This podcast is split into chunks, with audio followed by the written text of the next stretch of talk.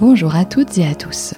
Je suis Claire Laplace et je vous souhaite la bienvenue dans la troisième saison de La Boussole, le podcast des parcours qui ne perdent pas le nord.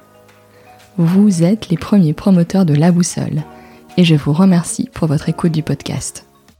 Pour rendre visible La Boussole, abonnez-vous sur votre plateforme d'écoute préférée, attribuez au podcast une note 5 étoiles et laissez un commentaire. Aujourd'hui, nous allons parler musique.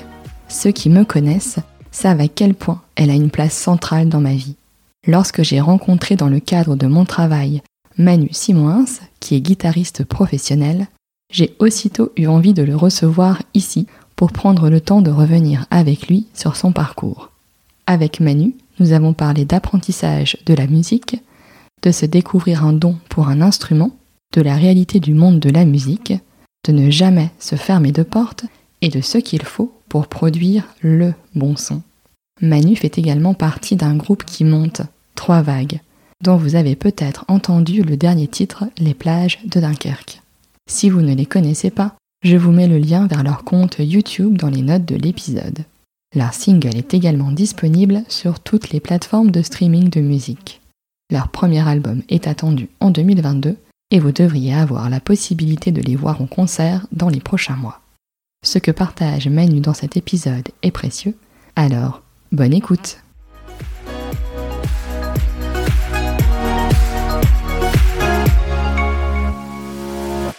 Salut Manu Salut Claire, ça va? Bah oui, très bien. Et toi? Très bien, très bien. Mais je te remercie d'avoir accepté mon invitation dans La Boussole. Mais c'est un plaisir. Donc euh, Manu, tu es guitariste. Oui. Euh, compositeur aussi. Mm, tout à fait. Euh, et, euh, et ben, du coup, si je te reçois, c'est parce que je t'ai rencontré dans le cadre de mon travail et qu'en fait, j'ai eu envie d'en savoir un peu plus sur toi. Mhm. Alors d'abord, je vais peut-être te demander de te présenter. Alors, donc je m'appelle Manu Simoins, je suis guitariste de profession, ce qui veut dire que j'accompagne des artistes, je joue dans des soirées privées où on m'appelle un peu comme un chasseur de primes pour pouvoir venir faire de la guitare. Et, et voilà, je pense que c'est à peu près les prémices d'un guitariste. D'accord. Et donc, tu as commencé la musique euh, quand? Parce que tu pas fait de la guitare au début. Alors j'ai commencé à l'âge de 7 ans, Ouais. quand euh, euh, je pense que c'est mes parents qui m'avaient inscrit à l'école de musique, parce qu'à la base, euh, j'avais pas forcément envie de le faire. Voilà, c'était, euh, ils avaient envie qu'on fasse de la musique, parce que mon grand-père a toujours voulu faire de la musique, il faisait un peu d'harmonica. Donc je pense que voilà, ça a démarré comme ça. Donc je suis arrivé à l'école de musique dans mon village, j'ai fait du solfège. Une première année, et là en fait j'ai euh, le prof de trombone qui a débarqué dans la classe de solfège parce qu'il lui manquait des élèves et qui a proposé donc aux élèves de faire euh, du trombone tout de suite. Parce qu'il faut savoir qu'à l'époque, je pense qu'aujourd'hui ça a un peu changé, mais euh, à l'époque il fallait faire deux ans de solfège et c'est seulement après, à la troisième année, où on pouvait faire un instrument. Oui, il fallait d'abord savoir lire un peu la musique C'est avant ça, de c'est commencer. normal. Il fallait d'abord Mm. savoir lire de la musique avant de pouvoir pratiquer un instrument. Aujourd'hui ça se fait moins parce que les codes ont un peu changé et que les jeunes ont du mal à s'atteler au solfège sans faire d'instrument, malheureusement.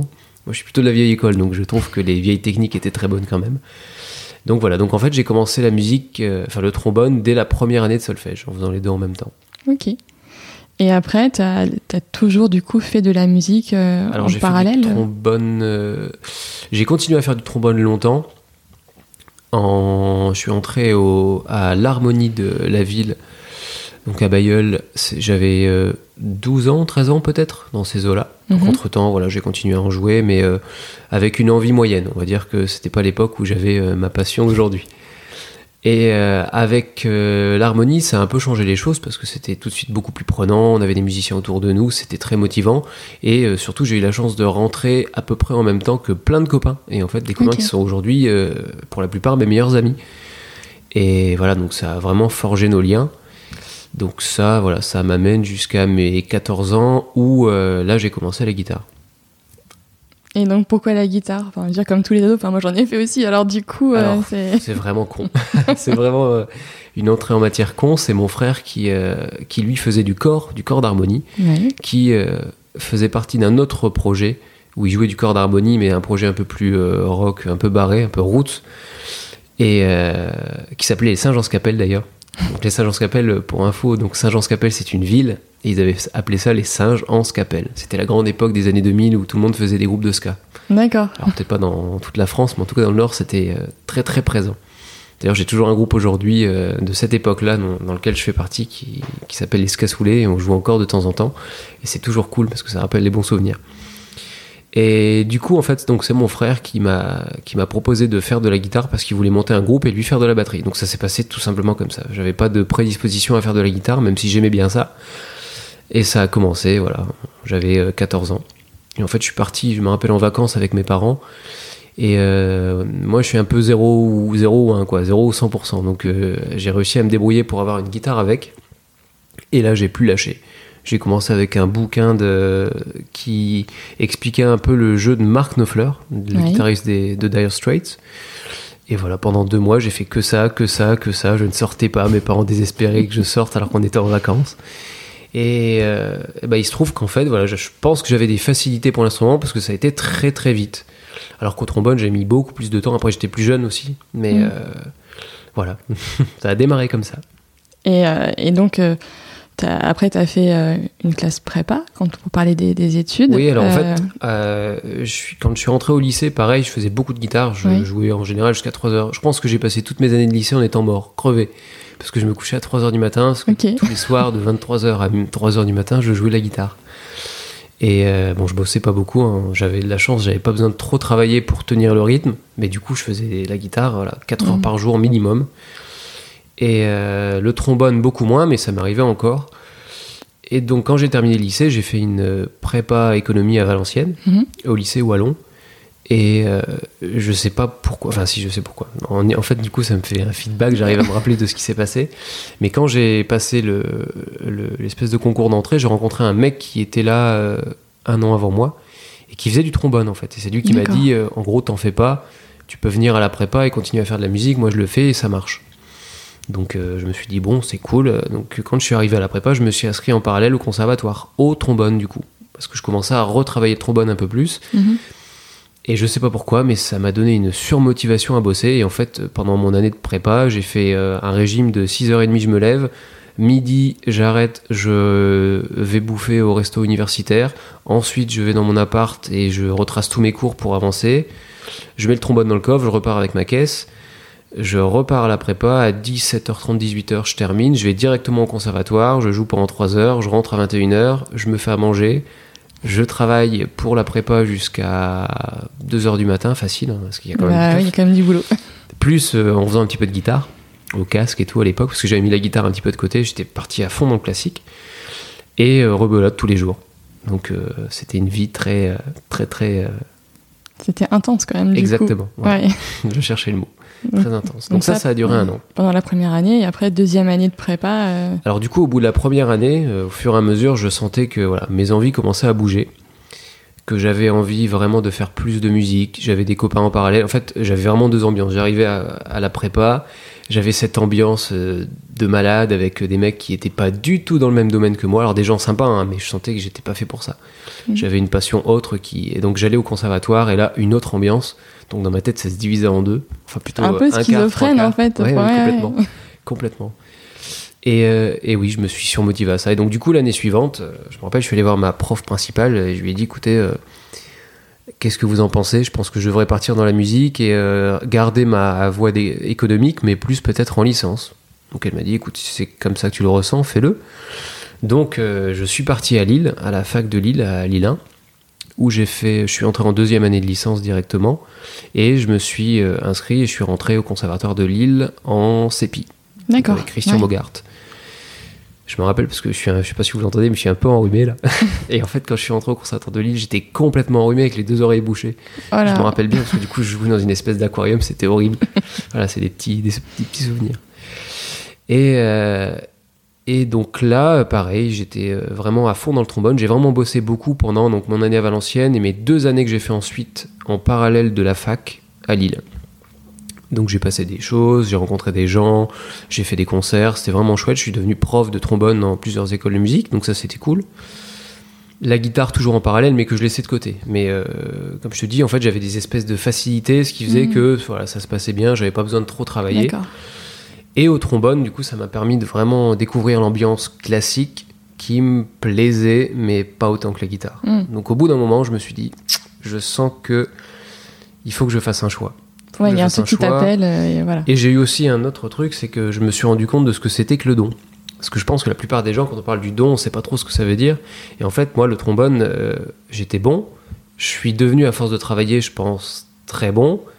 Mais c'était pas comme à la guitare. C'est-à-dire que j'arrivais devant des profs pour jouer un morceau, un, un concerto, j'étais flippé. C'était difficile pour moi. Mm. Alors qu'à la guitare, je me posais pas de questions et ça allait toujours. D'accord. C'était bizarre, quoi. Ça, ça montrait qu'il y avait un instrument où j'avais des facilités, ça se faisait comme ça.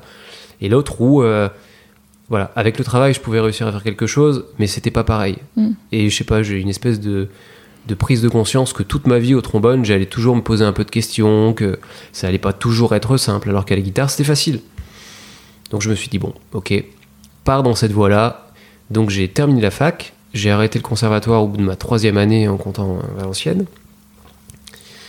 Et euh, j'ai fait un deal avec mes parents euh, qui était bah, finis tes études, donc finis ta licence. Ouais, Et après, je me suis inscrit au CMA à Valenciennes. d'accord. Donc j'ai été passer l'audition là-bas. Donc le CMA, c'est le campus des musiques actuelles, qui euh, en fait a changé de directeur l'année où je suis venu. Donc c'était une nouvelle organisation. C'était sur deux ans. Donc moi, je suis passé, euh, j'ai passé le concours d'entrée pour essayer d'entrer en deuxième année directe. Je l'ai eu et euh, j'ai fait mon année là-bas. Donc j'ai redéménagé à Valenciennes. Mm.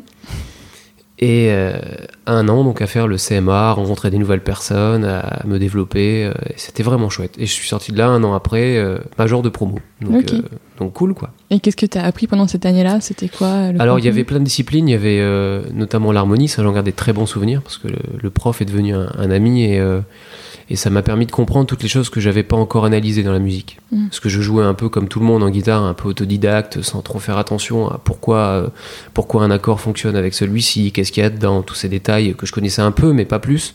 Et là, j'ai vraiment poussé la chose. Je me suis vraiment intéressé à ça pour comprendre euh, qu'est-ce qu'il y avait dans tel morceau, comment ça fonctionnait, pourquoi on pouvait jouer telle gamme, pourquoi on- quand on improvisait, il fallait savoir ça, ça, ça. Vraiment un détail technique, parce que j'en avais besoin. Enfin, théorique plutôt. Donc ça, après le jeu en groupe, on nous a fait travailler Mhm. des morceaux vachement difficiles, donc euh, ça c'était chouette. Rencontrer des intervenants qui sont venus aussi. Notamment, je me rappelle d'un qui euh, avait travaillé avec... euh, C'était un ingénieur du son qui avait travaillé avec euh, Bob Marley, les Rolling Stones, tout ça. Andrew Lydon, il s'appelait.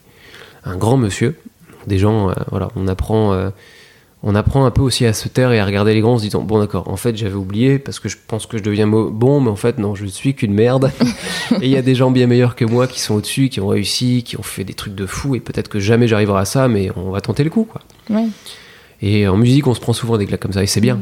C'est- il le faut pour redescendre un peu et bah, écoute je pense que c'est à peu près tout voilà après avec le réseau euh, je suis devenu prof après du coup en sortant de- du CMA euh, parce que le directeur aimait cette formule-là de pouvoir permettre aux élèves, euh, on va dire, méritants de pouvoir euh, rester dans, dans le- les bureaux et pouvoir être prof. Donc j'étais prof sorti de là au CMA et dans deux écoles de des, deux écoles où j'étais prof de trombone. Ok. Et donc, quand tu sors du CMA, qu'est-ce que tu veux faire en fait? Ah bah je veux faire de la guitare, accompagner, voilà, euh, commencer à arriver dans Mm. le métier. Et là, il y a la grande claque de la réalité de la musique, c'est qu'il ne se passe rien. C'est-à-dire Oui, que ça. personne ne nous connaît, on Mm. a été dans une école pendant un an, génial, mais après il faut tout faire, quoi. Il faut repartir à zéro.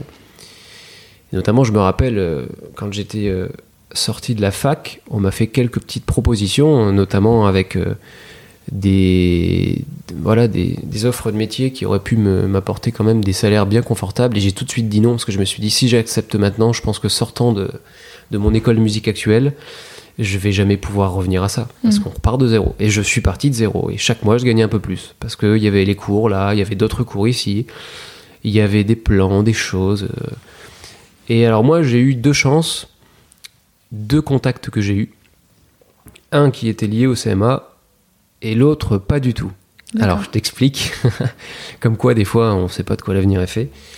En fait, euh, j'ai été vite mis en contact avec un groupe à Dunkerque qui s'appelait Atypique, qui était un groupe de, de carnaval, enfin qui jouait de la, de la variété, mais pour le carnaval de Dunkerque. Et j'ai fait deux remplacements avec eux au trombone. Et en fait, il y a une fois où euh, le groupe devait jouer euh, le morceau Beat It de Michael Jackson, et le Mhm. guitariste, en fait, euh, se sentait pas de le faire. Et donc mon frère qui était dans l'équipe, parce que mon frère est ingénieur du son, D'accord. on a chacun un peu changé de parcours, mais euh, toujours un peu dans la musique. Voilà. Donc Mhm. lui, il s'est spécialisé comme ingénieur du son, il a sa boîte euh, dans le nord de, de la France. Et, euh, et donc du coup, il a dit, bah Manu joue de la guitare, il peut le faire, demande-lui. Donc ils m'ont demandé. Le guitariste me file sa guitare au moment du solo. Et, euh, et je m'en rappelle très bien parce qu'en fait, il y a eu un, un problème ce jour-là, c'est que Bidit, le morceau Bidit, en fait, pour le jouer à la guitare, il faut désaccorder toutes les cordes de la guitare d'un demi-ton. D'accord. Donc tu peux pas prendre la guitare et le jouer, c'est pas possible. Mhm. Donc du coup, avant que ça démarre, parce que je savais ce problème-là, euh, je demande au chef d'orchestre, ah, en quoi vous jouez Bidit? Est-ce que vous jouez comme l'original, c'est-à-dire un demi-ton en dessous, ou est-ce que vous trichez et vous jouez un demi-ton au-dessus Donc pour les chanteurs, c'est encore plus dur, parce que c'est encore plus Mhm. haut, déjà que c'est haut. Et dans ce cas-là, j'ai pas besoin de toucher la guitare. Et il m'a dit, non, non, t'inquiète pas, on joue euh, en mi, donc on joue avec euh, la tonalité, sans devoir changer les cordes de la guitare. Soit. Donc je me rappelle, j'arrive sur scène, ils avaient tous des ear monitors, tu sais, donc les, les oreillettes qui te permettent d'entendre tes retours, non pas via une petite boîte qui est devant la scène, mais dans tes oreilles directement. Ce qui veut dire que toi, si tu arrives sur scène et que t'en as pas, tu n'entends rien. T'entends la batterie d'un côté, t'entends un peu de guitare par là, mais c'est le boxon, quoi. Et, euh, et donc, je prends la guitare, le solo commence à arriver, je joue, enfin avant le solo, le début de la chanson, et là j'entends qu'il y a un problème. J'avais l'ampli derrière moi, heureusement, donc pas le mien, pas ma guitare, rien, quoi. Et en fait, ils étaient dans la tonalité originale, un demi-ton en dessous. Et donc là, euh, j'ai Ah, le touché vieux les- le manche de la guitare, je fais down, down, down, j'ai tout baissé au pif. Ouais. Et le solo a démarré, et apparemment ça s'est bien passé, mais moi je pense avoir fait n'importe quoi parce que c'était pas préparé. Mhm. Et donc à la fin ils sont venus me voir, limite ils m'ont fait une hola tellement ils, ils en venaient pas, euh, c'était bizarre quoi. Donc en fait ça a commencé comme ça. Et là ils se sont dit, oula, il joue de la guitare. Et en fait quelques temps après, mais je te dis ça, ça doit être peut-être trois ans après, j'ai été, euh, en fait je me suis retrouvé à jouer avec eux et je joue toujours avec eux quand je peux. euh, Et c'est toujours un plaisir d'ailleurs, parce que c'est vraiment devenu des copains. Et en fait ça, ça m'a apporté une grande partie de mon réseau Ok. parce que j'ai rencontré un chanteur qui s'appelait Hugo Diaz, avec qui on est devenu très potes, euh, et euh, qui m'a branché sur une soirée années 80 où on accompagnait des artistes des années 80, connus, donc c'était chouette. Et en fait, après, euh, il a fait un groupe années 80, donc j'ai fait partie de ce groupe-là, puis un cover de, d'un art- de Calogero, donc j'ai Mhm. fait partie de ça aussi. J'ai aussi rencontré du coup l'autre chanteur de ce projet-là, qui lui m'a amené vers euh, un bassiste que, qui m'a amené vers un autre projet, puis un autre projet. Et en fait, du coup, j'ai toute un, une partie du réseau que j'ai qui vient de là, tu vois. D'accord. Et qui m'a fait descendre vers Reims, parce que la plupart des musiciens venaient de Reims. Et donc, du coup, euh, j'ai maintenant euh, pas mal de personnes qui viennent de là-bas. D'ailleurs, euh, on, on en parlera certainement après, mais Trois Vagues, le batteur, euh, parmi d'autres batteurs, c'est moi qui euh, lui ai fait rencontrer l'équipe et je l'ai rencontré à Reims. Mince, Donc, tu vois, en fait, ça s'est fait comme ça petit à petit. euh.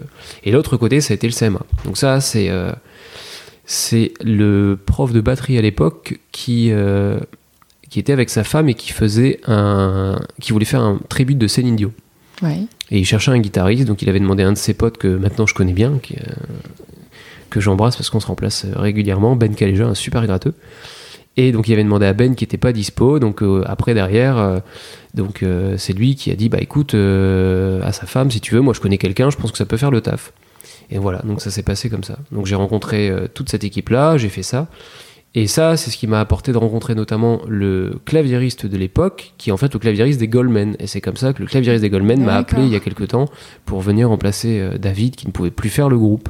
Ok. Donc tu vois, en fait, ça vient d'une rencontre. À chaque fois, c'est un petit truc, un petit truc, et hop. Et, euh, et après, bien sûr, il faut faire tes preuves. Parfois, Ouais. t'as même pas beaucoup de temps. Ça peut être une chanson, une répète. euh, Mm, mm. Oui, ça passe ou ça casse et après. euh, C'est ça. Ouais. Et après, il faut savoir quoi montrer euh, Mm. pour que ça passe bien. Et maintenant, moi, j'ai mis un petit secret pour que ça marche.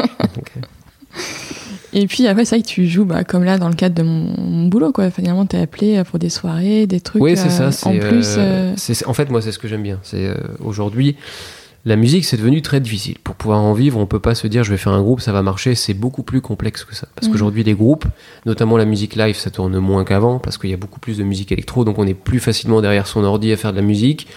On la sort, les gens écoutent, mais c'est pas pour ça que ça marche. Il y a quelques personnes pour qui ça marche. Des fois, on se demande même pourquoi. Mhm. Mais euh, la musique live, voilà, c'est un peu plus compliqué. Donc il y a vraiment un versant de ce métier-là qui est soirée privée où on va accompagner des gens, soirée privée où on va être avec un projet qui fait de la reprise et qui est pour euh, pour un, s- une- voilà, un certain type de personnes. Ça peut être pour un mariage, ça peut être pour un vin d'honneur, ça peut être pour euh, un anniversaire, ça pourrait être pour un comité d'entreprise. Donc ouais, c'est vrai que nous on s'est Mhm. rencontrés comme ça pour un truc quand même assez atypique parce que moi c'est rare que je vienne tout seul sans projet, tu vois, euh, venir faire des riffs de guitare. Donc euh, ouais. Donc ouais, il y a toute une partie qui est comme ça, en plus des groupes. Et moi, c'est ce que j'aime pouvoir faire. Tu vois, un côté vraiment plus studio où tu rencontres des artistes, tu leur écris des titres. Tu arranges les titres aussi, ou des fois on t'appelle juste pour venir faire des guitares. Parce que moi, Mhm. mon, voilà, mon, mon domaine de prédilection premier, c'est d'abord la guitare. Je me ressource toujours autour de ça parce que c'est euh, c'est vraiment à partir de ça qu'on m'appelle. D'accord. D'ailleurs, on me demande souvent pourquoi je chante pas. Parce que je chante en fait. Mais euh, Bah oui, sur les on- Goldman, tu fais un peu des chœurs et des choses comme ça. Ouais, et puis euh, je chante du lead aussi, mais euh, Ouais. c'est vrai que du coup après les gens se disent mais je savais pas que tu chantais, pourquoi tu ne l'as pas dit? Et en fait j'ai pas envie de le dire parce qu'à la base je suis pas euh, chanteur, je suis Mm. pas guitariste chanteur, je suis d'abord guitariste. Donc euh, moi on m'appelle pour faire de la guitare. Après s'il faut faire des chœurs, chanter derrière, euh, voilà je peux le faire, je le fais avec grand plaisir, mais euh, j'aime bien sectoriser un peu. J'aime bien faire des projets où je ne fais que de la guitare et d'autres projets que j'ai. J'ai un trio de rock'n'roll par exemple que j'adore, tu vois, que, dont je devrais m'occuper un peu plus en ce moment parce qu'il tourne pas. Et c'est de ma faute parce que je prends pas assez de temps pour le démarcher. Et euh, là, je chante de A à Z et c'est super chouette parce que j'adore chanter ça. Mm. Mais euh, voilà, je suis pas, je suis pas chanteur au premier plan. D'accord. Ouais. Ce pourquoi on t'appelle, c'est avant tout la guitare. Exactement. Voilà. C'est bien de toujours se ressourcer autour de ça, d'être instrumentiste, comme en Mm. classique. En classique, on t'appelle parce que t'es, euh, tu fais de la clarinette, tu fais du trombone, voilà, tu fais partie d'un orchestre et donc tu viens, tu fais ça. T'as pas d'autres disciplines. Donc euh, j'aime bien Mm. essayer de, de garder ce truc-là. Ok. Et donc à côté, as aussi un... tu fais partie d'un groupe, Trois Vagues. Alors trois vagues pour t'expliquer un peu ça. vas-y, raconte-moi. Je suis curieuse du coup. Bon, je parle beaucoup du coup. hein, Mais oui, mais c'est pas fait exprès. Ah, c'est le but. Euh, trois vagues. Comment t'expliquer ça? Alors ça vient du CMA, à la toute base, hein, vraiment à la toute base. Je te resitue. euh, je trouve par, pour le coup, alors j'aime pas forcément parler de moi, mais euh, c'est intéressant de savoir d'où viennent ces pistes pour les gens éventuellement qui entendront ça, qui voudront faire peut-être ce métier-là, Mm. savoir un petit peu comment ça se passe. Déjà de se dire, il faut accepter de faire n'importe quoi. Faut pas se dire ah ça c'est pas fait pour moi, tout ça. Non non, faut tenter. Parce que au pire, eh ben, peut-être qu'on va apprendre à aimer des choses qu'on n'aimait pas. Mm. Et ça, c'est bien. Parce que moi, il y a des choses que j'aime pas écouter, mais que j'adore jouer. Et ça, c'est très pratique. C'est aussi pour ça que j'aime pas chanter. Parce qu'il y a plein de choses que j'aime pas entendre, mais que j'aime pas chanter non Mhm. plus. Alors qu'à la guitare, tu vois, il y a plein de choses que je joue euh, que j'écoute pas. Mais c'est cool, c'est chouette. Donc ça, c'est pareil. Ça vient du CMA. J'avais euh, comme prof euh, Julien Gugel. J'avais deux profs. J'avais Julien Gugel, Benoît Paul, que j'embrasse tous les deux si un jour ils entendent cette interview. Deux mecs super, de super guitaristes, très différents. Il y en a un qui est beaucoup plus euh, rock'n'roll, l'autre qui est un peu plus fusion. euh, mais les deux sont, voilà, ils m'ont beaucoup apporté pour l'attitude, comme pour le jeu, comme pour euh, la sagesse aussi. Et euh, Julien Gugel, c'est le guitariste de Soul, voilà, pour replacer un peu dans, dans le contexte.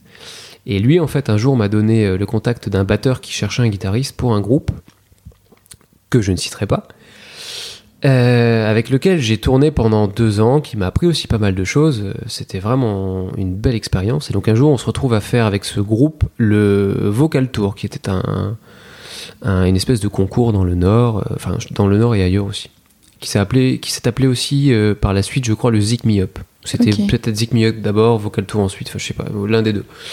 Et dans le jury, en fait, se trouvait le chanteur de Trois Vagues. D'accord. Donc, euh, avec ce groupe-là, on remporte euh, l'une des étapes et en fait, on gagne euh, une séance studio avec donc le chanteur de Trois Vagues. Donc, une semaine après, je revois le groupe, on répète. euh, il me dit qu'il a rencontré donc le chanteur de Trois Vagues. Donc, on va l'appeler Jérôme, ce sera plus Ouais. facile. Donc, il rencontre Jérôme, il me dit Ouais, j'ai passé un petit peu de temps avec lui, on a commencé à travailler, c'est chouette. euh, mais euh, malheureusement, je pourrais pas vous faire venir parce que voilà, il a un petit studio, c'est compliqué, donc on va certainement travailler lui et moi. Mais bah, je vais essayer de te faire venir toi au moins à la guitare. Donc c'était cool, tu vois. il fait un peu de forcing et tout. Donc j'arrive chez Jérôme quelques semaines plus tard. Donc euh, très sympa, on discute, il m'explique un peu son parcours, euh, que je t'expliquerai si tu veux, parce qu'il a un parcours très particulier, Jérôme. On commence à enregistrer et, euh, et là, je sais pas, euh, il y a eu une espèce de, de symbiose entre nous. Tu vois, on- Une bonne moi, alchimie, un truc. euh, Complètement. voilà. Il a vraiment aimé comment je jouais, donc c'était chouette. Moi, j'ai vraiment aimé ce qu'il faisait, ses Mhm. conseils, sa manière de voir les choses. Et à partir de là, en fait, on s'est revus très régulièrement, généralement pour le projet euh, sur lequel on travaillait, et puis au fur et à mesure pour d'autres trucs. Tu vois, il avait des prods à faire pour telle personne, telle personne. Et il m'a rappelé, en fait, pour demander si je pouvais venir faire des guitares et tout. euh. Alors, Trois Vagues, comment ça s'est passé? Alors, Trois Vagues, c'est parce qu'en fait, euh, je faisais avec l'autre projet Rising Star le, ce qui a été une émission en fait qui a été euh, un petit peu comme The Artist si tu veux c'est un petit peu la même idée qui a duré pendant un an qui était présenté par euh, euh, je ne sais plus qui des mecs connus mais je n'ai pas le- la mémoire des noms Euh, donc on arrive à Paris. euh, dans l'équipe de- des personnes qui nous jugeaient, il y avait Kali, il y avait la- l'ex-femme de David Guetta, donc Cathy Guetta, il y avait David Hallyday, Hmm. et il y avait quelqu'un d'autre, je ne sais plus qui. si, si, un, un mec des radios, mais je sais plus son nom. Et donc, en fait, on fait ce truc-là, et on s'est un peu vautré, parce qu'en fait, voilà, il y a eu pas mal d'histoires, je vais pas revenir là-dessus, mais euh, quand on fait une télévision comme ça, ils essaient d'orienter un petit peu les groupes en fonction de, de ce que présente le groupe, et là, ça, voilà, ça s'est mal passé, ça a été mal orienté. Donc euh, voilà, on a fait euh, un, un premier prime et après c'était terminé. Donc le lendemain, en fait, le lendemain, j'appelle Jérôme et donc euh, je lui dis que je suis un peu déçu, que je pensais que ça allait se passer autrement et tout. donc on en parle et on se dit bah écoute, on s'appelle lundi, on y réfléchit. Et donc le lundi, on s'appelle et c'est là en fait où il me dit écoute, j'ai un duo avec ma copine que euh, qui semble bien parti. Euh, Quand on chante à deux, les gens aiment bien. Donc euh, ce que je te propose, c'est d'étoffer l'équipe. Viens avec nous et on sera trois. Donc euh, chanteur masculin, chanteur féminin et un guitariste. Hmm. Et c'est comme ça qu'on a monté Trois Vagues. Ok. Et donc ça, c'était vers 2015, donc ça date déjà maintenant. Ouais, c'est un peu, c'est assez ancien. Ah coup. oui, oui. Et puis euh, ah, voilà. après, on a fait euh, plein de plein de compos, plein de projets, plein d'idées. On n'a jamais fait de live. J'ai Mhm. toujours voulu ne pas faire de live avec ce groupe-là parce que je savais que on allait démarrer forcément euh, au bas de l'échelle, tu sais. Ouais. Et, euh, et je pense que on n'était pas prêt à ça parce qu'on avait tous les trois des profils différents. Moi, j'avais, moi, j'étais parti de rien, mais au fur et à mesure, j'avais grimpé un petit peu euh, Mhm. les, voilà, le- les maillons. Jérôme, lui, a connu le succès très vite. À 16 ans, il a fait, il a fait Graine de Star. Ouais. Et il a, il a été connu assez vite. C'était assez, c'était l'époque des années 2000, donc un peu à la folie, où, Hmm. Où il a vraiment connu de belles choses. Euh, Perrine, elle, euh, elle venait du milieu amateur, donc du coup, elle n'avait pas connu la scène, tout ça. Donc tu vois, trois personnes qui n'avaient vraiment rien en commun dans la- le, passé musical. Et je me suis dit, euh, voilà, Jérôme, c'est quelqu'un qui a besoin de monter sur scène pour faire déjà ses compos. Mm. Là où moi, je viens pour faire de la reprise, il a besoin de répéter aussi. Alors que moi, aujourd'hui, je me retrouve dans des conditions où on s'appelle et c'est euh, Presta dans deux semaines, voilà le répertoire, on répète, bah non, c'est chaud, on peut pas, ou ah lui, il est pas là, bon, tant pis. Donc en fait, tu répètes tout chez toi, t'arrives et c'est tout de suite, pas de répète. Imagine, donc c'est chaud. C'est chaud quand même. Lui aurait pas supporté ça. Ça veut dire des répètes, ça veut dire financer tout ça, tout ça pour pas savoir où est-ce que ça va nous mener. Donc je me suis dit bon, on va attendre. On a fait quelques choix acoustiques, mais attendons, voilà, ça commence à marcher. Mm. Et là aujourd'hui où ça commence à marcher, là voilà, on met en place toutes ces choses. Ouais, parce que du coup, euh, le dernier titre là, c'est euh, Les plages de Dunkerque. Ouais. Il Alors, tourne quand même. euh, Oui, bah, en fait, euh, Ouais. Les plages de Dunkerque, c'est un titre qui a trois ans maintenant. Parce que si tu veux, le groupe, a- le son a changé au fur et à mesure. Mm. En 2015, quand on s'est connus, euh, le, je me rappelle, le premier titre s'appelait. euh, attends, je vais me rappeler. Hmm. Non, je ne vais pas me rappeler. Si, Dernier Round. Voilà, c'était ça le nom du titre. Je l'ai fait en anglais. Dernier Round. C'était le premier son du groupe. Et euh, je l'ai réécouté il n'y a pas très longtemps et c'est bizarre hein, parce que vraiment, c'est- le son a vachement évolué. Donc au fur et à mesure, on a corrigé des choses par rapport à l'époque, par rapport à ce qu'on voulait, par rapport à, à ce que l'on avait en tête. Et ce qui est vraiment chouette avec ce projet-là, c'est que, comme je te disais, Jérôme, moi, m'a beaucoup apporté. tu vois. Il est... Quand tu es musicien, le problème, c'est que tu as un peu la tête dans ce que tu aimes. Moi, je suis très années 50, 60, 70. euh, C'est vrai que je t'en ai pas parlé, mais, euh, voilà, mais euh, les personnes que, qui m'ont vraiment influencé, c'est des personnes qui datent de cette époque-là. Donc, euh, Ouais, plutôt le rock, tout ah, ça. complètement. ouais. Moi, mes trois références, ça a été Dire Straits, Eddie Van Halen et Brian Setzer des Stray Cats. Donc, tu vois, on n'est pas du tout dans les guitaristes modernes, même Mm. si j'adore les guitaristes modernes, mais ça n'a pas été mes influences premières, pour plein de raisons. Et, euh, et en fait, Jérôme, lui, c'est c'est quelqu'un qui vise la modernité et l'artistique. C'est-à-dire que il en a rien à faire que tu joues un riff qui soit super cool avec un super son de ces années-là. Pour lui, si c'est ringard, c'est ringard. Hmm, Et on n'a pas notre même niveau de ringardise. En fait. D'accord. Donc moi, il m'a toujours aiguillé pour dire non, tu vois, fais pas ça. Ah, ça c'est trop funk. Ça, il y a des choses qu'il aime pas. Donc euh, et, euh, et c'était vachement chouette parce que du coup, tu déguitarises tout ce que tu fais. Mm. Donc là, on te désapprend tout ce qu'on t'a appris à l'école en fait. Donc ça, c'est vraiment chouette parce qu'aujourd'hui, quand on veut faire un groupe de compos, eh ben, on a besoin d'un peu de ça pour Mm. pouvoir, euh, voilà, se placer, surtout sur la scène française. Et là, qu'est-ce qui fait la différence? Enfin, je veux dire, euh, vous passez beaucoup plus euh, en radio, etc. Enfin, qu'est-ce qui. Alors c'est tout quoi? con. tout con. Le secret, c'est qu'en fait, on a rencontré la bonne personne. Parce qu'on a rencontré plein de gens qui nous ont toujours apporté quelque chose, mais tu vois, c'est toujours, voilà, tu gravis euh, une marche, et une marche, et une marche. Et là, tu as rencontré quelqu'un. Ouais, mais c'était pas la bonne personne, parce qu'au final, il s'est rien passé. Mais il s'est passé quand même des trucs, mais c'est pas encore ça. Donc voilà, c'est pour ça que je te dis, euh, c'est comme pour euh, les projets où, on- où je pense qu'il faut tout faire sans se poser de questions, parce qu'il y aura toujours du positif à la clé. Et ben les rencontres, c'est pareil. Il faut pas se dire, ouais, mais ça nous apportera rien, on sait pas. Peut-être que ça va nous apporter quelque chose euh, de léger, mais que ça va nous permettre de rencontrer une autre personne qui aura entendu euh, ce que tu as fait musicalement, et euh, petit à petit, tu finiras par rencontrer les bonnes personnes. Donc nous, la différence, ça a été euh, euh, Bertrand Caletta. Donc Bertrand Caletta, c'est euh, quelqu'un qui travaille avant chez My Major Company, qui aujourd'hui travaille chez ELP à Paris, une boîte de distribution qui s'occupe de placer des artistes en radio, notamment. Il s'occupe notamment de Trio. Bertrand, c'est lui qui est en ce moment derrière Trio. Et euh, en fait, Bertrand est un ami de longue date de Jérôme, parce que quand euh, Jérôme, enfin quand Bertrand était jeune, il écoutait le groupe de Jérôme, D'accord. Saliba des ailes à l'époque, et il était fan de ce groupe-là. Et il a toujours adoré cette chanson Les plages de Dunkerque, qui ne s'appelait pas Les plages de Dunkerque avant, mais qui s'appelait Sans le dire à personne. D'accord, ouais, je l'ai vu sur YouTube. Une chanson qui a trois ans en fait, qui avait un clip. euh, Mais différent, complètement rien à voir avec. euh, La chanson ou la- ouais, le clip, Ah, rien le à clip voir avec euh, celui voir. de maintenant. Le, le clip, le clip est plutôt un, Un truc un peu anxiogène. futuriste, C'est bizarre. ça, ouais, exactement. Et, mais la chanson, par contre, c'est la même. Rien n'a changé. On a peut-être monté un peu les guitares sur le volume, c'est tout.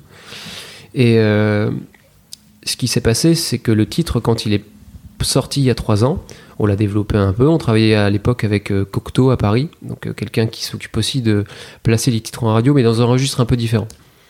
Plus dans euh, des playlists, tu vois, donc tout ce qui est supermarché, choses comme ça, Mm. radio un peu plus locale. Voilà, c'est un peu plus son créneau. Sauf que quand tu veux faire un groupe qui marche vraiment en radio, le problème c'est qu'il faut trouver quelqu'un qui va défendre le truc sur les radios nationales. Et ça, ouais. c'est très compliqué. Parce qu'il faut avoir les portes, il faut avoir les codes. Mm. Et ça, toi et moi, on ne les a pas. Et Bertrand, lui, les avait. Donc en fait, Ok. un coup, ils ont fait un barbecue avec euh, Jérôme, tout simplement. Et euh, Bertrand euh, leur a dit écoutez, ce titre, je vais pas reprendre les mots qu'il a utilisés, mais en gros, putain, c'est bien, il faut qu'on le fasse, quoi, il faut qu'on s'en occupe. Euh, il a dit bah, moi, je vais prendre les choses en main.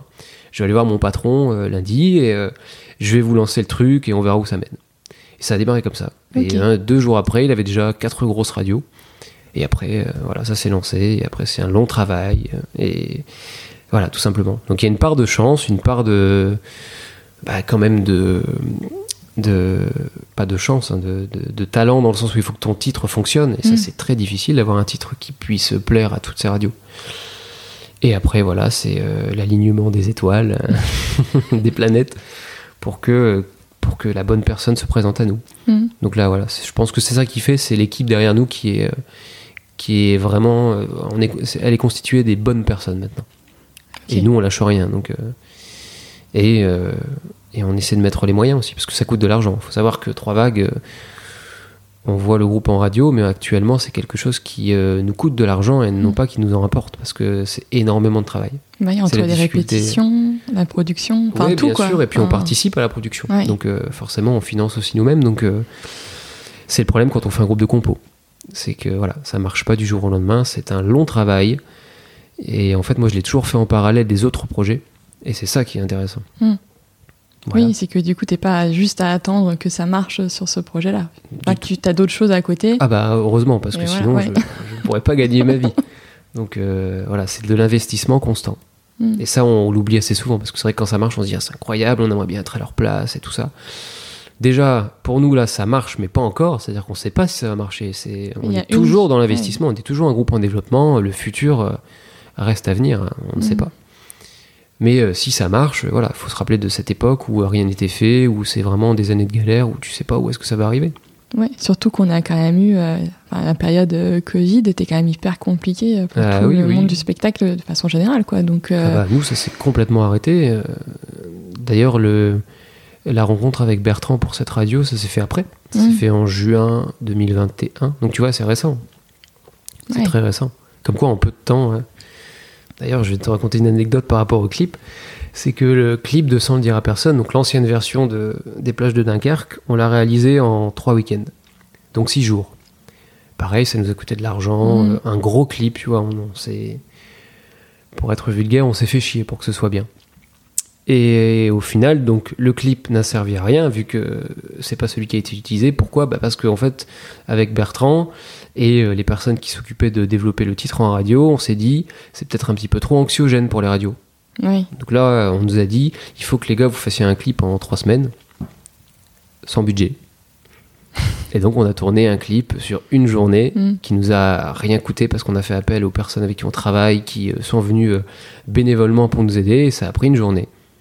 Donc tu vois comme quoi tu peux te retrouver avec un, un clip qui tourne en radio, enfin une chanson qui tourne en radio Mm. avec un clip que les gens voient sur YouTube, qui a regardé beaucoup, alors qu'il t'a rien coûté, alors qu'avant euh, ça t'a coûté de l'argent. Donc en fait, il n'y a pas vraiment de sens, c'est c'est d'une chance, et euh, c'est vraiment bizarre. C'est la musique. Bah oui. Non, mais c'est vrai qu'il est beau en plus ce clip. Tu vois, enfin, je trouve pour l'avoir euh, regardé, euh, il est, Un clip il est esthétique. sympa. Ouais, voilà. Puis, euh, qui rappelle un peu les vacances, euh, voilà, une certaine Le grand liberté. air, tout ça. C'est ça. ouais. Que les gens ont besoin maintenant, quoi. C'est ça, exactement. Alors ça, c'est presque du hasard, hein, parce que je te dis, la chanson est sortie depuis maintenant trois ans, donc euh, pourquoi maintenant? C'est comme ça, Mm, mm. C'est clair. c'est comme ça. Et, euh, et donc à côté, donc toi par exemple, encore la semaine dernière, tu donnes, euh, enfin tu te produis aussi avec d'autres d'autres groupes, Mhm. donc genre les, les Goldmen. Alors moi tu vois, je découvre un peu ça parce que je sais pas que j'écoute pas Jean-Jacques Goldman ou des trucs comme ça, mais euh, comme j'ai des enfants en bas âge, ça fait un bail que j'ai pas été voir euh, des concerts et tout. Et, euh, et en fait j'ai découvert ce tout- Enfin, tous ces, enfin, c'est des covers, c'est ça, avec Mhm. euh, où on reprend, euh, enfin, du coup, d'autres chanteurs qui reprennent tous les tubes de chanteurs hyper connus. Tout à fait. Euh, et, euh, et donc, tu as fait quand même des Olympias avec eux. C'est- Enfin, tu étais déjà avec eux quand ils étaient à l'Olympia ou Alors, j'en ai fait un avec eux, Ouais, ouais. d'accord. Ouais, en fait, oui, c'est ça, si tu veux, le, le principe d'un alors d'un tribute, parce Ouais, qu'en fait, tu as deux tribute, variations. ouais. Tu as tribute et tu as cover. Le tribute, c'est celui qui va reprendre un artiste qui, en général, ne tourne plus Hmm, et qui va essayer de se rapprocher au maximum de son univers musical. Parfois, ça peut être aussi de son univers physique. Bien sûr, tu vas avoir des gens qui vont, euh, je vais pas dire se travestir pour ressembler à l'artiste, mais voilà, c'est dans Ouais. les codes, c'est choses qui peuvent arriver. Et en fait, ça s'est vachement développé dans les années 2000, tout simplement parce que la- le rock en France s'est un petit peu cassé la gueule. Hmm, Et euh, moi, je m'en suis aperçu notamment dans un festival près de chez moi où à l'époque, euh, il y avait justement beaucoup de groupes de ska, de compos, tu vois, qui passaient. C'était le Sapi Festival à l'époque. Et euh, dernièrement, le Sapi Festival, en fait, s'est un peu modifié et c'est devenu plus un groupe qui fait tourner des covers, des tributes. Alors, j'ai rien contre les tributes et les covers. La preuve, j'en fais partie. Mais euh, malheureusement, c'est devenu une mode qui a pris un peu le pas sur les groupes de compos. hmm. Et ça, ça me dérange. Parce que pour moi, la compo, c'est fondamental et il faut préserver ça. Et ça, c'est lié aussi à la mort des petits labels. C'est-à-dire qu'avant, dans les années 80, 90, enfin, ça a toujours existé, mais si tu veux, ça existait encore dans les années 90. Tu avais des groupes qui étaient un peu euh, euh, anarchiques par rapport euh, à, à la pop actuelle et qui voulaient faire leur propre style. Alors, ça pouvait être tout et n'importe quoi. Ça pouvait être du hard rock, ça pouvait être du trash metal, ça pouvait être toutes sortes de choses Mm. et qui signaient avec des petits labels qui euh, les, leur permettaient de se développer, de faire un album, de financer du studio, de financer du disque, donc, et surtout de pouvoir partir en tournée sur des petites scènes, tu vois. Mais donc Ouais. les mecs en vivaient. Et donc ça, c'était vraiment génial parce que ça te permettait d'avoir ton projet et de te dire bon, je vais faire un truc qui va peut-être pas passer sur RTL2, mais ça va exister. Et pour moi, c'est ça les musiques, c'est ce qui est le plus important. Mm. Sauf que tous ces petits labels-là, malheureusement, ont disparu pour la plupart. Donc tous les groupes qui étaient dans cette sphère intermédiaire ont disparu avec. Ou euh, on commençait à devoir. euh, Enfin, les mecs ont commencé à rebosser à côté, donc ils faisaient ça en Mm. plus. Mais c'est pareil, les dates, tu les trouves pas comme ça, tu vois. Tu as besoin d'avoir ce qu'on appelle un tourneur. Ouais. Donc malheureusement, ça, ça a un peu disparu. Et en fait, le tribute a pris un peu la place de ça. C'est pour ça que tu en as beaucoup plus et que les Mhm. gens, moi je le vois beaucoup dans ma sphère, tu vois, qui est la sphère entre la sphère amateur et la sphère euh, de compo. Tu as toute une sphère entre les deux qui est la vraie sphère professionnelle, là où se mélangent les tributes, les groupes de compos qui sont autoproduits Mhm. et les soirées privées. Et après, plein d'autres choses encore. hein. Bien sûr, tu vois, si tu prends les danseurs dans les cabarets, ce genre de choses, c'est un peu dans ce même délire-là. Même si c'est pas lié à la musique, mais on, Mm. on se croise souvent. Et euh, le souci, c'est que voilà, généralement, les gens se disent bon, qu'est-ce que je vais faire comme tribute? Parce que naturellement, ils pensent à faire ça avant la compo parce que bah, on sait plus trop comment développer la compo. Et donc, les Goldman. Les Goldman, donc c'est un tribute à Jean-Jacques Goldman qui euh, marche vraiment fort parce que Jean-Jacques Goldman Mais ne il tourne plus. bah ouais. Et euh, faut pas oublier aussi que en termes de d'artistes, Jean-Jacques Goldman est la- le mec préféré des Français dans Mm. ce genre de registre. Et ça se ressent parce que c'est vrai que quand tu fais, quand, quand tu vois les Goldman sur scène, les gens sont fous. Alors parce que le groupe fait bien les choses, mais aussi parce que les chansons plaisent aux gens. Mm. Et donc il y a un credo énorme pour euh, Jean-Jacques Goldman. Après, donc, euh, tu peux avoir donc, des groupes qui sont des covers. Dans ce cas-là, le principe du cover, c'est euh, tu reprends les chansons d'un artiste, mais plus à ta sauce, tu vois, sans vouloir copier. Alors que le tribute, normalement, c'est on va essayer de recréer l'univers pour que les gens veut- qui viennent puissent vraiment fermer les yeux et avoir l'impression d'être eux comme à l'époque où le groupe tournait. Après, ça s'est mélangé dans le sens où des fois, tu peux avoir des tributes alors que le, le groupe principal tourne toujours. Là, c'est encore un peu différent. Mhm. Mais en l'occurrence, les Goldman, euh, euh, on va dire que la légitimité se fait dans le fait que bah, si tu veux voir Jean-Jacques Goldman en concert, tu ne peux plus. Et donc, du coup, euh, c'est un bon moyen. Et moi, je suis rentré avec les Goldman, je crois que c'était en 2019, un petit peu avant le Covid, du coup. Mhm. Oui, c'est ça, 2019. J'ai fait un premier concert avec eux, je crois, en septembre 2019.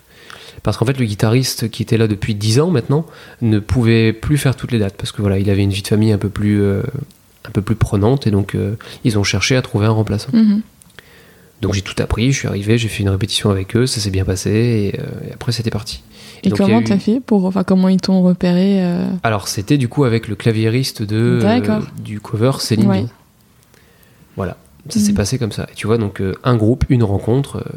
Et ça marche, et voilà. Tu vois, j'aurais pu dire ah j'aime pas Céline Dion, je vais pas faire un cover Céline Dion. Bon déjà c'est pas vrai, j'aime bien Céline Dion.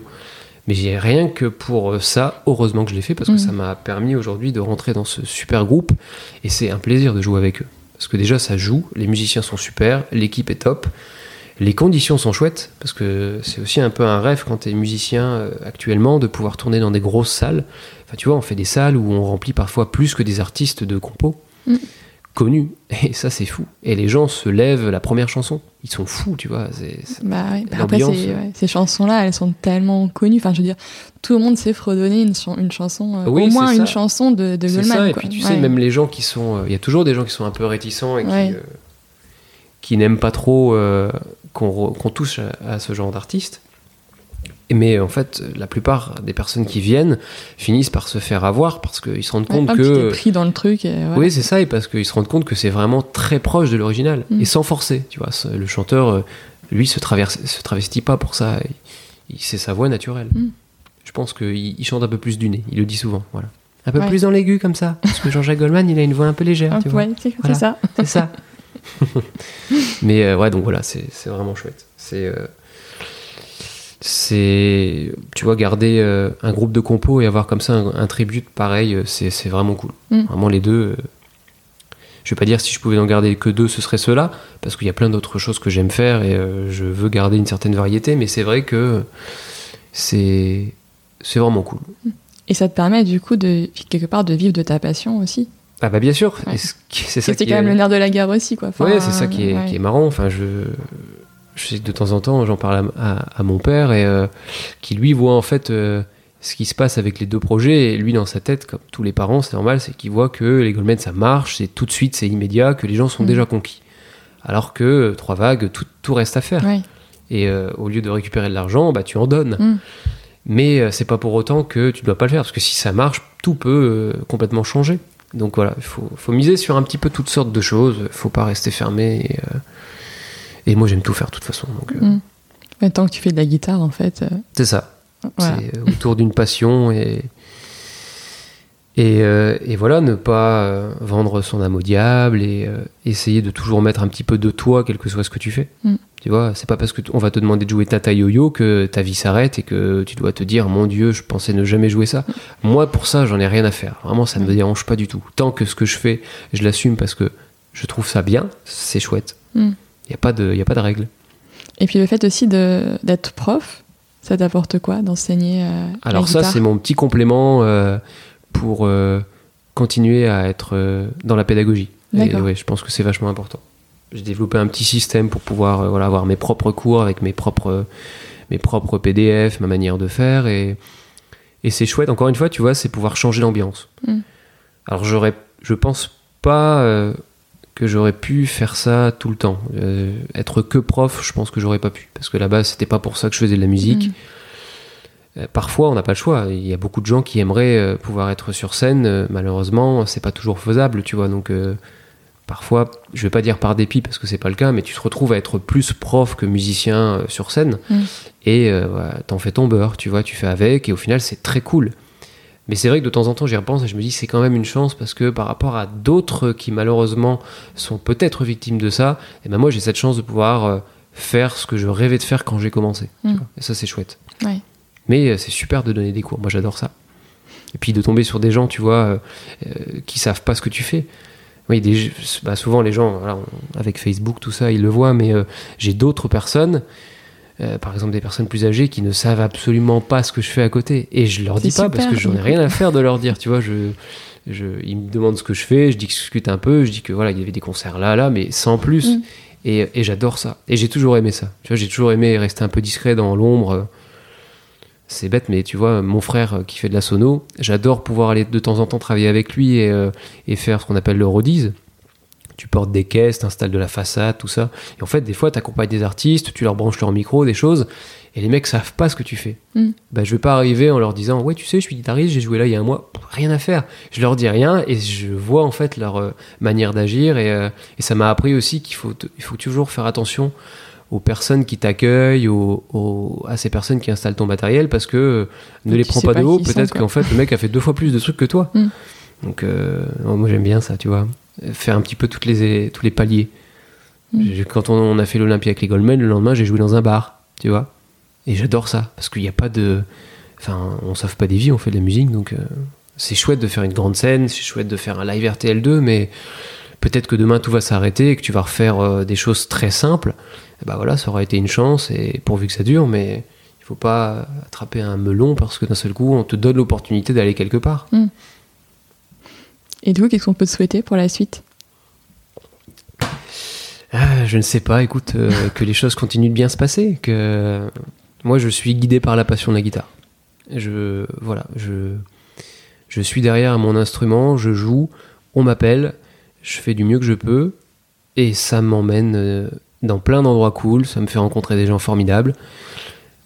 Ça me fait partir en vacances aussi parce que mine de rien, euh, tu vois, moi quand je pars euh, dans un van pour aller jouer à l'autre bout de la France et qu'on reste trois jours là-bas, c'est du travail, mais c'est des vacances. Mm. Donc en fait, j'ai pas vraiment de métier, tu vois, c'est que du bonheur. Même si avant, euh, voilà. Et T'es quand même répété, tu t'es passé, t'arrives Ah, pas puis, euh, comme attends, ça. là, on n'a pas parlé de l'aspect technique, mais c'est des années de galère, c'est Mm. des années. euh, moi, je suis un geek de matos.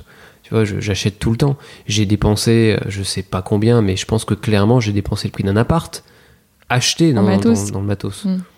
En guitare, Parce en que- ampli, en Oui, tout. quoi. ça. en Tout, plus, tout. j'aime bien les, les vieux instruments pour, euh, pour des raisons euh, de bois qui vieillit, de d'esthétique, tu Mm. vois.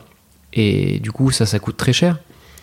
Et ça continue de coûter encore plus cher. Donc euh, voilà, moi, je, voilà, j'ai quand même fait des études d'économie. je sais comment ça marche. Donc j'ai essayé d'acheter le plus vite possible pour pouvoir avoir les choses maintenant et éviter de payer encore plus cher plus tard.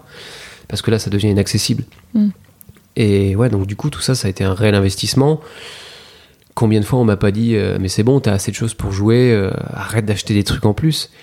Et, euh, et en fait, je me suis aperçu, et ça, c'est ma petite fierté, tu vois, je me suis aperçu que c'est faux, que en fait, j'ai bien fait de faire tout ça parce que c'est ce qui fait la différence aujourd'hui. Mm. C'est le son. Souvent, je sais qu'on m'appelle pour le son. Parce Ouais. qu'on sait que quand c'est moi, c'est le bon son. Mais Mm. ça, c'est des années de, de travail, de geekerie à acheter, à faire. alors que t'en as d'autres qui vont, voilà, qui vont prendre ce qui leur tombe sous la main. Alors ils vont jouer super, tu vois, c'est pas le problème. Mais ils auront pas le son. Et ils vont jamais s'en soucier parce qu'ils savent que c'est beaucoup trop d'argent à Mhm. investir. Moi, j'ai fait l'inverse. Moi, je suis plus le genre de taré qui va pas jouer le style jusqu'à ce qu'il ait le bon ampli, la bonne guitare, les bonnes pédales. Et là, je vais le faire. Parce que je me dirais, tiens, là, c'est bon, j'ai ce qu'il faut. Mhm. Donc voilà, il y a ça, il y a cette dimension. Je sais que je pense que chacun est appelé pour une raison plus qu'une autre. Moi, je pense que c'est euh, l'un des critères qui me caractérise le plus. Ok. Voilà. Tu vois, le temps passe, je vais pas, je vais pas regarder là. Ouais. Et euh, donc, du coup, je vais quand même te poser euh, les trois dernières questions du podcast. En tout cas, je te remercie de tout ce que tu as Bah, partagé. je t'en prie. Je pense que ça pourra donner en tout cas de l'inspiration, des idées à ceux qui ont des passions et de toute façon, quelles qu'elles soient. Le Euh, partage. euh, Voilà. Je pense que le partage, c'est toujours ce qu'il y a de plus cool. Et donc ce podcast s'appelle La Boussole. Et donc la boussole indique le nord. Donc euh, pour moi, le nord aussi c'est l'étoile polaire et donc c'est ce qui nous guide dans la nuit, mais peut-être aussi dans la vie d'ailleurs. Mhm. Et toi, Qu'est-ce qui te guide? Bon, c'est facile, je pense, après la, conversation. Voilà. La passion. c'est ce que c'est vrai que j'aurais peut-être dû euh, retarder ce que j'ai dit, mais ouais, la, Mm. la passion, la passion, le fait d'être derrière l'instrument et et, euh, et le fait de voir où ça va mener, tout simplement.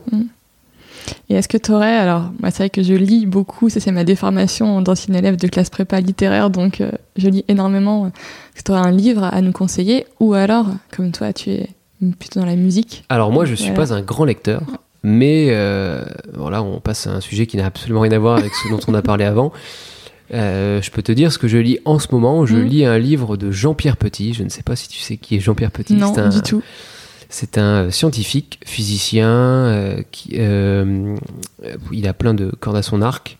Alors lui qui est plutôt autour des ovnis, tu vois. D'accord. C'est un grand spécialiste de ça, que j'ai découvert il y a 20 ans. Euh, Alors ça peut avoir un lien avec ce qu'on a dit, parce que je l'ai découvert quand j'étais en prépa. Je me rappelle euh, un soir, je suis tombé sur une vidéo qu'il avait faite, qui m'a complètement retourné la tête. Mais à l'époque, je savais pas si ce qu'il disait était vrai ou faux, en fait. Et c'est seulement après où j'ai continué de le suivre énormément, parce que hein, le sujet ovni, c'est un sujet risible, tout le monde en rigole.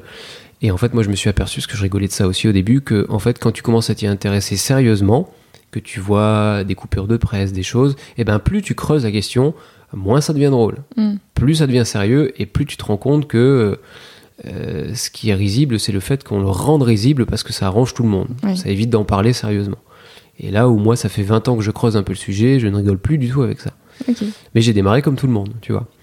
Et donc Jean-Pierre Petit, c'est un grand défenseur de ça, qui euh, a eu accès à des informations assez bluffantes, qui a écrit pas mal de bouquins. Et donc là, j'ai, euh, euh, on m'a offert donc son dernier livre, et donc je suis en train de lire ça. Donc si, pour ceux que le sujet pourrait intéresser, je conseille d'aller voir. C'est un gars qui fait aussi plein de vidéos sur Internet, qui est assez pédagogue, même si bon, il commence à avoir un certain âge, il a Mm. plus de 80 ans maintenant, Jean-Pierre Petit. Mais c'est un mec incroyable, avec un CV énorme, très euh, dans la volonté de partager avec les autres. Donc euh, j'ai envie de dire, euh, lisez ça, regardez les vidéos et surtout accrochez-vous. voilà. Et enfin, si tu avais un, un invité à me recommander pour le podcast. Alors j'ai un super copain à moi qui, euh, qui vient de sortir son premier titre, signé à Paris euh, chez euh, Valérie Zetoun. Euh, Quelqu'un avec qui je fais pas mal de soirées privées, que Mhm. j'aime beaucoup, qui a beaucoup de talent, qui s'appelle Maxime Menet. Donc euh, écoute, si je devais te conseiller quelqu'un, ce serait lui. Donc euh, tu peux l'appeler de ma part. je pense que ça lui fera plaisir de venir. En plus, il habite pas très loin d'ici, donc D'accord. avec plaisir. Super. Bah, merci beaucoup, Manu. Bah, je t'en prie, merci à toi. Bah, je mettrai toutes les références vers, euh, vers les trois vagues, en tout cas dans, dans les notes du, du podcast. Un grand merci. Et merci pour ton temps, tout ce que tu as partagé. Je t'en prie, c'est un plaisir.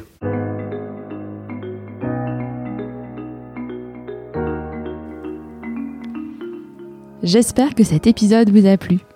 Si vous appréciez ce travail, partagez le podcast autour de vous, abonnez deux personnes de votre entourage et dites-le moi sur Apple Podcast. Je vous donne rendez-vous dans deux semaines pour un nouvel épisode. D'ici là, portez-vous bien et n'oubliez pas de regarder votre étoile polaire.